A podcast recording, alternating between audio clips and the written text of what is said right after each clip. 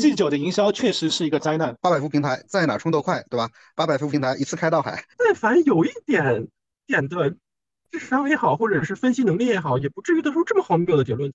打破信息解放，倾听更多真实声音。这里是四十二 Talk 线上面基就来四十二 Talk，我是温妮。好，我今天呢也请到了这个三位小鹏 G 九车主。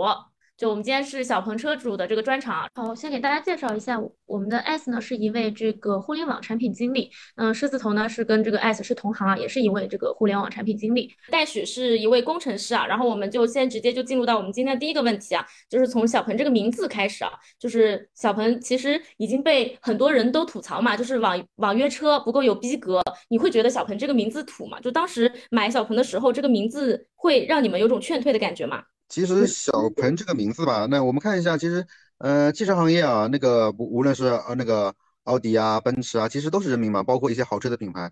所以对中文的名字，主要就是看起来，因为我们知道它的那个呃真实的一个意思，然后会把它往那个其他方向去联想。那其实变成人名之后啊，比如说像那个呃 X 鹏嘛，在国外就是这么叫的，对吧？其实那个在中国的这些新能源车里面，在呃国外的各种社交媒体上，小鹏反而是粉丝数量最多的。啊，所以这个我觉得问题不大，问题不大。因为大家都觉得这个话题其实还挺有争议度的。狮狮子头觉得呢，就是小鹏这名字土吗？我我其实我肯定觉得小鹏这个名字一开始我不觉得好听啊。首先，这个名字你要说加分和减分的话，肯定是减分。甚至目前直到现在，我也觉得这个这个名字可能影响了起码百分之二十的销量啊。然后，但是其实对于我来说还好，因为我买车不是靠为了面子或者嗯为了牌子，就是。就是就就是说，其实我买车主要还是用于这个自己舒服或者是交通的目的，并不是在乎就是给我个人贴上一个什么什么那种标签是好车还是坏车。我我其实没有这个需求，就是换句话说，我买车不是为了装逼啊，就是说我对它的品牌要求没有什么，所以我觉得叫叫什么，其实对于我个人来说肯定是无所谓的啊。那那戴许呢？呃，我是这么看啊，就是说一个品牌的其实是分两块，对吧？一个是名字，对吧？就是第二个是它的一个 logo，对吧？其实这两个的话，综合起来看呢，首先它这个 logo 那个 X 那个标志我还是蛮喜欢，就是说很有未来感，是吧？我包括 X Pong 这个英文名字其实也蛮上口的，也 OK。然后如果就是从它的中文名字来说呢，其实我最早是觉得魏小李，当时你说三强也好，三傻也好，那就是打包的。首先我不觉得这三个未来、理想、小鹏三个名字本身有。优劣高下之分，这点可能它的那个客单价不在同一个价位区间，但本身对三个名字的就是档次，我并不觉得有什么差距。第二个呢，就说可能是和我的这个岁数也有关系啊。我觉得就是那个未来和理想，我甚至于相对来说还更喜欢小鹏一点。这个名字是最踏实的，他直接用创始人的名字在里面。那我觉得用创始人的名字在里面，而且是没有任何改动的在里面，对吧？不是也不玩谐音。那既然他可以用自己的这样的一个。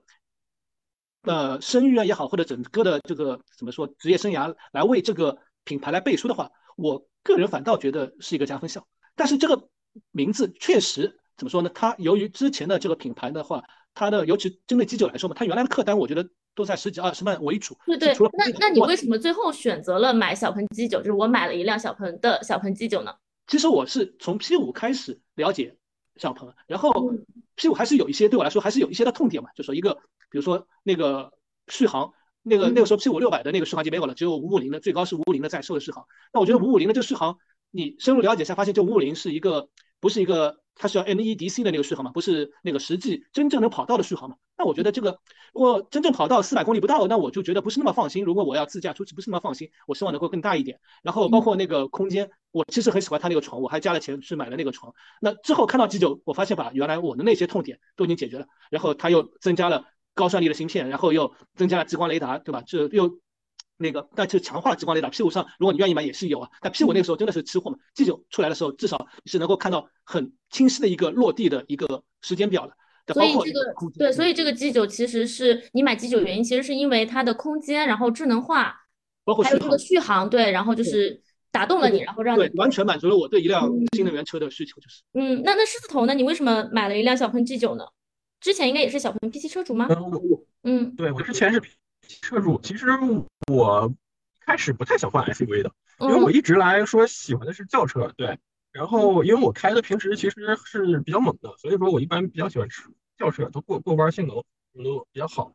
然后呢，一开始我本来看的是那个蔚来的 ET 五，我之前打算换蔚来 ET 五的，然后我体验了 ET 五，感觉 ET 五它也没什么呀，就是就是跟之前的老 P 七比，就是说除了它肯定是加速更好，因为它毕竟是四四驱的嘛，我之前是两驱的，加速和操控性确实有了一些改善。除此之外呢，就是其他方面我觉得还不如老 P 七。嗯，当时有一个媒体找我去体验了一下那个他们那个工程车啊，我当时感觉啊，这个工程车做的真的挺好的，就是说因为当时开始感觉，首先它给我的印象比较深的就是它能耗特做的特别的低，然后。呃，还有就是，嗯，就是 P 七上一些问题，我觉得它几乎是全改。就是 P 九我们我当时没有挑出什么太大的毛病，除非有一些设计上的点啊。当然，这个美美学方面，每每个人可能是审美不一样，所以说这个东西，我觉得就是整体上来说，我觉得它没有什么太大的缺点了。因为它有一些老车主的置换权益，所以所以凑来凑去的话，其实因为我我我基本上就是能能把能拿的优惠都拿了嘛。哦，正好在你的预算之内，嗯。对，其实就是最后三十四万，然后拿了后驱这个长续航带激光雷达的这个顶配，全全全都拿完了。哎，我觉得这个价格还可以啊，就是正好在我的预算之内。然后换了一个比 P7 我觉得强，就是老老 P7 啊强强很多的车，我觉得这个还是值得的。然后我就换了，嗯嗯，所以其实你是通过一个特别的契机嘛，就是正好是试驾了小鹏 G 九，然后再对比了一下 ET 五，感觉这个小鹏 G 九其实是产品力相对会更强一些，然后更加能够戳中你的点。哎，那那 S 呢？你为什么买了这个小鹏 G 九啊？就是在最后的时候。啊，我这个主要是一开始是因为有娃了，之前是开轿车的，那那个有娃了以后呢，会发现空间这块是完全满足不了日常的这个需求嘛。然后这时候呢，这个身边有个呃也是做产品的同学。他就说，嗯，产品经理角度来说，小鹏的车还是很有诚意的。然后马上就要出一款那个 SUV 了，G9 啊，可以关注一下。然后呃，开始就去研究研究 SUV 电电车的 SUV，那时候做了横向比较，像那个 ES7 啊，像理想的 L9 啊，像极客啊，全部是做了一个通盘的比较分析。产品经理嘛，这个分析起来还是呃，第一个从自己的需求，第二个从他们的这个续航啊、补能啊、啊智驾啊，然后一些智智能化的一些一些点啊，全部去展开分析。然后一圈分析下来，还的确，小鹏这个整个公司的这个价值观和调性啊，最符合像我们这种呃科技领域的从业者吧。就是小，因为何小鹏从做那个 UCWeb 开始啊，就是有点带着那种科技普惠的那种那种那种价值观在做事情。然后那个呃，在这个前提下，然后是呃 G9 后来是那个有一些呃网上有些测评嘛，测评看了一下，呃，发现哎，它这个有一点很让让人惊讶的是，在机械素质方面也是在。那个同类的这个车里面啊，呃，相比是最佳的。那个理想 L9 就就真的是大船啊，真的是跟开船一样。然后那个呃，底盘真的不错。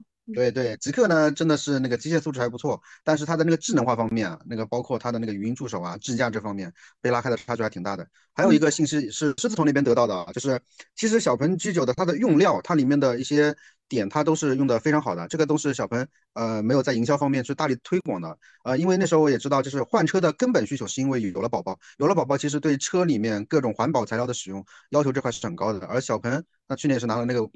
五星健康车嘛，所以它那个里面的一些用料啊，各方面，包括是展车一进去，基本上就是很新的车，但没什么味道啊。然后都是呃注明了是婴儿口触级的这种材质，就是宝宝去舔都没事。哎，那这一方面呢，就是也是比较打动我的一个点啊。所以呃在这几方面之后呢，然后呃最后最后一个点是研究了那个八百伏平台嘛，八百伏平台研究完成研究完以后发现哇，这个东西有点东西啊。其实八百伏平台如果真要说的话，呃。slogan 可以不用讲什么五分钟两百公里，它其实有很多点可以吹，比如说八百伏平台在哪充都快，对吧？八百伏平台一次开到海啊，因为 因为八百伏平台就是在哪充都快，就是它的一个特性，对吧？它是其实不只是在 S 四的充电桩，它在任何的充电桩里面，其实效率只要是高电压的充电桩，它的充电速度基本上可以达到啊，都可以吃满。对，那所谓一次开到海呢，基本上沿海城市开的这个车啊，呃，续航是实打实的顶啊，那个基本上我现在已经 WLTP 能开到一比一，反甚至是有点反向虚标，所以。综上所述，其实做电车这块，它最大的一个这个痛点就是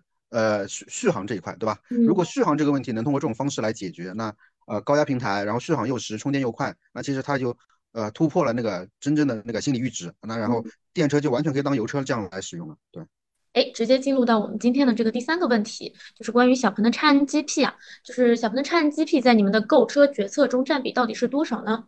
行，那那我先来吧。嗯，S 来压轴负责。对对对，我这个是肯定要选的，因为因为我其实不太喜欢开车。然后呢，嗯，如果说长途的话，我基本上自己开最多也就两百公里，我就累了，我就想歇着，我就想偷懒了。但是有了这个车之后，其实我觉得基本上我经常往返这个天津、北京，大概一百七十公里吧。就是有了这个之后，其实我觉得特别的方便，就基本上全程我不用怎么接管啊，然后我就哪怕行驶到地方接近二百公里，我也很轻松，我觉得我还能开，大概就是这么一种状态吧。然后城市的话，我觉得也是给未来去买吧。所以说，其实 XNGP 在你的购车决策中，其实占比的部分还蛮高的，因为你本身就不是一个那么喜欢开车的人，就是喜欢偷懒嘛。正好他的这个，他的能力正好也可以给你安全感嘛。啊，听得到吗？啊，听得到，听得到，听得到。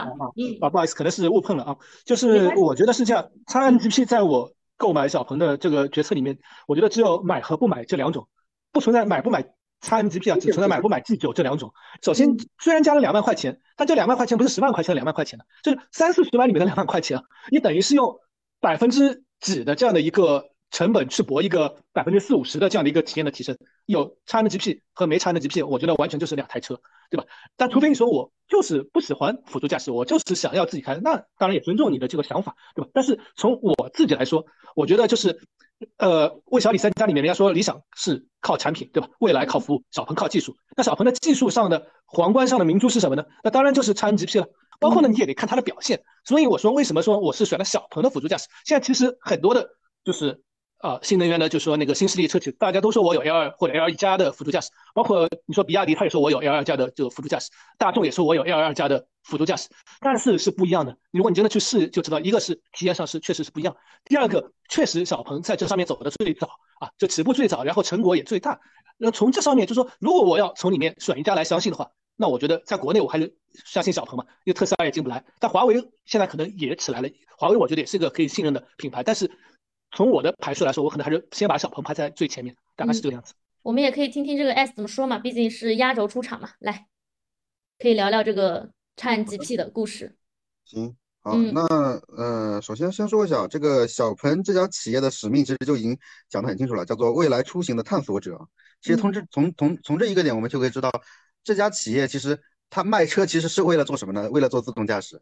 啊，我们可以看到它的行进路线，造从 G 三开始吧，验证一下能不能造车。那时候主打的是自动泊车，然后再往后呢，P 七那是为了一个企业要生存，它需要一个非常爆款走量的。然后之后为什么会做出了这个全球第一款量产激光雷达的车 P 五呢？就是感觉这个激光雷达不是应该用在更高配置或者更高定位的一个车上吗？其实那 P 五这种这辆车呢，就是这个价格区间可能量能跑得更多一点，能拿到更多的数据。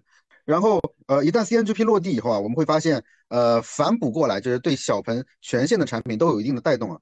那个刚刚那个狮子头和那个呃老许都说了，其实偷懒嘛，对吧？这其实是人人这个物种啊，它这个最底层的这个科技驱动力就是偷懒。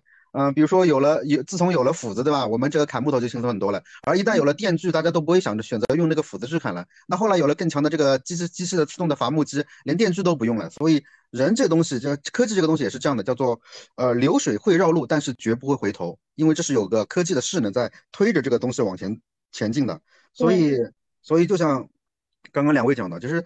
如果买小鹏啊，这个就只只存在呃买不买的问题，不会存在这个这个什么选不选 XNGP 这个问题，因为呃我们可以想一下嘛，小鹏里面其实这么强的一帮这个工呃叉那个辅助驾驶的工程师团队，对吧？那我买了一个车，如果我没享受到这帮呃这么全应该说说是中国最优秀的辅助驾驶团队来服务我的话，那这个车是不是就有点啊价值点就呃核心价值点就没到啊？所以对。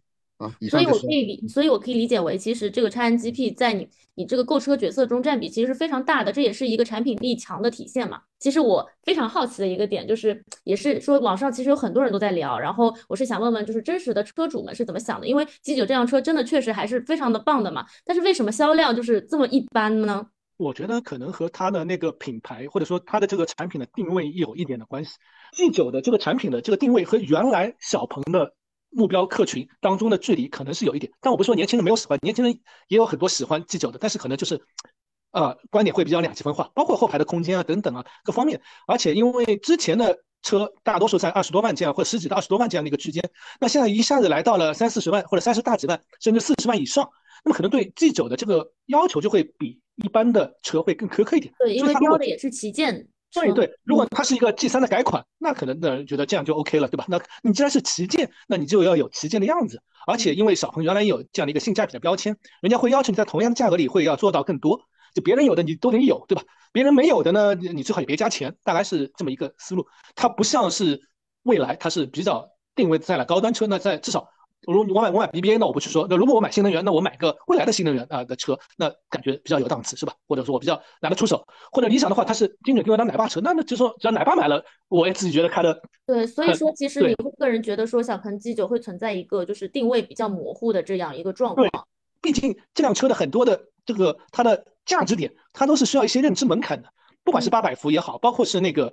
那个呃，CNGP 也好，它都不是那种一眼望望能够看得到，或者说那个那么容易体验在静态，那么容易体验到，或者说在一个短途的试驾中那么容易感受到的那种价值点。这个你是需要慢慢的、仔细的去用啊，然后就是有一个长时间的这样的一个相处相伴，你才能慢慢觉得它的好啊。这是我的一个观点，也是赵天去感受的。嗯，啊，我先说一下这个卖的不好，那首先。我他的发布会我们也看到了，其实我用一句话来说吧，就是傲慢的代价，啊，就是他在整个产品定位啊、定价、HKU 啊，我还特地在四二里面写了一篇文章啊，就是 G 九是辆好车，但是没有火力全开，啊，这篇文章里面其实就深刻的讲了这个问题，它里面在做定位也好，在做 SKU 也好，特别是令人诟病的这个命名方式，然后以及各个版本之间的差异啊，就是。我我想给你安排，我想来安排你们车主，我想引导你们去这样选择，就是处处透露着一股这种这这种感觉，这种感觉是让人非常非常不舒服的。就是刚刚两位也都讲到过了，就是从三十五万，后来满配要四三十九点九九嘛，就四十万，就是我想要的你就不给我，哎，比如说后驱版，哎，空悬我就不给你，对不对？啊，然后那个前面空悬推广的宣传的是最多的。当大家预期都已经哦，我三十五万或者顶多三十七万吧，我就应该能买到一一辆后呃那个有空悬的，对吧？非常高逼格的啊，然后后排还有那个座椅加热、按摩、腿托这样的一辆车，对吧？而且甚至。像我，我已经跟家人说了，哎，我买了这辆车以后，你们后排会很舒服，对吧？而且这辆车是有空悬的，就已经这个预期都给到了，结果啪，哎，我就不给你，这种感觉是对第一批车主伤害很大的。那我们来看一下做的比较好的，像理想也好，蔚来也好，哎，他们的差别是什么？他们的差异化的都是那些比较个性的，做的最好的自然是理想了。理想它各个版本之间给人的逻辑就非常清晰，你要不要空悬？不要空悬上 L 版啊，没有的话就 Pro 版。对自动驾驶有没有兴趣？有的话上 Max 版，这就是选择逻辑。而在小鹏里面，像走进了一个迷宫，你非常非常很难选到。嗯，对。而且关键是你想要的东西它没有标配啊，这里面就是就让人非常难受了。这是第一个点。第二个点呢，也是一个很大的问题，就是信息不对称啊，就在它的营销方面真的是做的让人很很难接受。那我们举个例子嘛，呃，刚刚我说到了我是有宝宝了，然后才去想去购车，那其实那个哎，那个用了那么好的材质，对吧？婴儿口触级的材质，那这里面会不会成为像奶爸级的这样的这个群体里面购车时候非常重要的一个选择的依据呢？哎，这里面完全没有讲到，是不是？啊，对，基本上就就没有什么信息来透露出来，讲来讲去都是像五 D 音乐舱。那我们买车是它就是五 D 音乐舱吹得很狠，结果还要是的，是的，这就是这最关键的本质问题了。营销是用来解决这个信息不对称，把自己最强的点展示给对方的。像理想这点就做得非常好。理想他本人就说了，其实造车就是五十二张牌的问题，我要把这个五十二张牌用到恰当的地方，并且要把这里面的一些关键的信息让车主知道。他是说他的那个发布会第一句话就是造最懂中国人的这个呃电动汽车是吧？这开场就是把这个定义定得非常好。所以既然我们小鹏 G9 营造成这样了，那么用料用在哪就应该营销在哪，是吧？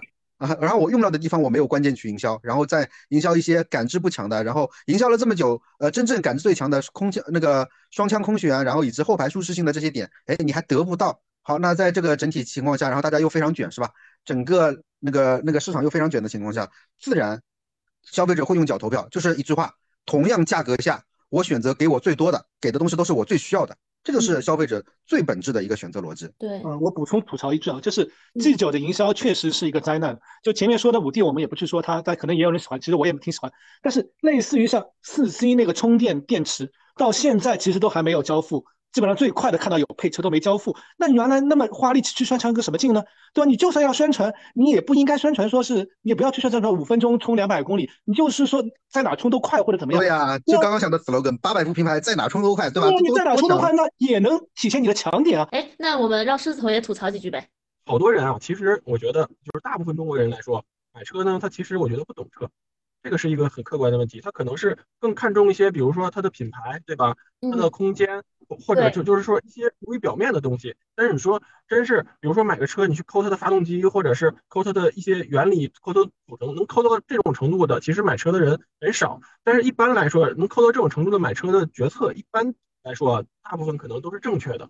其实我选择它很大一部分就是因为它在未来肯定是一个趋势，对吧？那么再比如说过两年，我就可以不着急换车，因为过两年之后，可能大家都开始有八百伏了，对吧？都开始有这个城市的辅助驾驶了。但是两年之后呢，你现在买车肯定又涉及到换换车的一个情况。但是我呢，可能就不用换了，因为我两年前买的车就有。就是说这种呃，用一个技术前瞻性的目光去看一个车，所以它其实我觉得是在保护我的投资。所以说这个东西，我觉得小鹏确实宣传有问题，而只有小鹏把呃电池、电机这种三电系统，还有空调这种所有的高压系统全都换成了，还有那个八百伏的碳化硅，所有的东西全都用了这个八百伏的这样的一个平台。确实，它它并不是一个卖表面配置的一个东西，而是它更多的是在它。这个内在的东西，这种东西确实就是说，而且市场上确实是一个空白，它很难去，它它或者说不是很难，而是说它得有更强的营销能力去把这个东西给呃消费者去普及它的一些基本的知识。像大家都说买呃电车就是买三电，其实这个我也表示很赞同。但是你说现在，我觉得 G 九的三电目前就是在站在了所有电车的顶峰，一点都不夸张。嗯，其实小鹏的三电领域啊，已经是非常头部的水准了。但是呢，这些东西又很难去营销出来，或者说是很难去营销的很好，再加上之前的营销有点本末倒置了。但是相信随着之后的这个 G9 的用车满意度提升啊，它的口碑也会越来越好，到时候会有更多的消费者愿意为它买单。由于这个 G9 的错误营销啊，再加上这个最近大环境的问题，然后其实小鹏的销量也不是特别好嘛。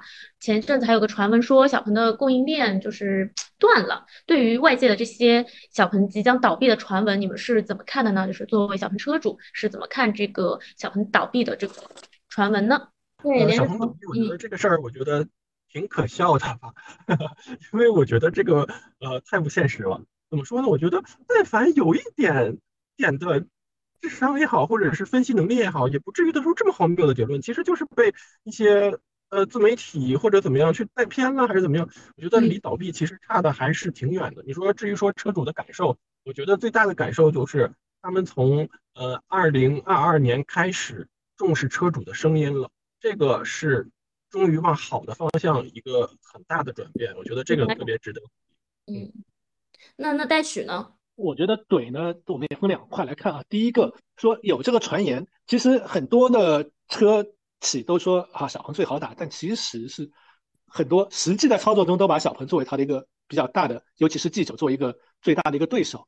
啊，就是可能说是不怎么说，但是他们对这个车的品牌力或或这个这个产品力，他们是心里自己是有数的。所以这一方面有可能啊，不排除是一些就是故意的这样的一些抹黑。但是一我说一分为二看，确实我们看到最近这几个月啊，就或者说最近这几个月里面，大多数的月份或者周。报里面，小鹏的销量，包括 G9 的销量，确实没有达到我们的期望，没有达到车主的期望，也没有达到就是市场的期望嘛。这个我觉得也是现实。大家我，就是我作为车主，虽然我是非常看好小鹏 G9 这款车的产品力，但我觉得这个也是要承认。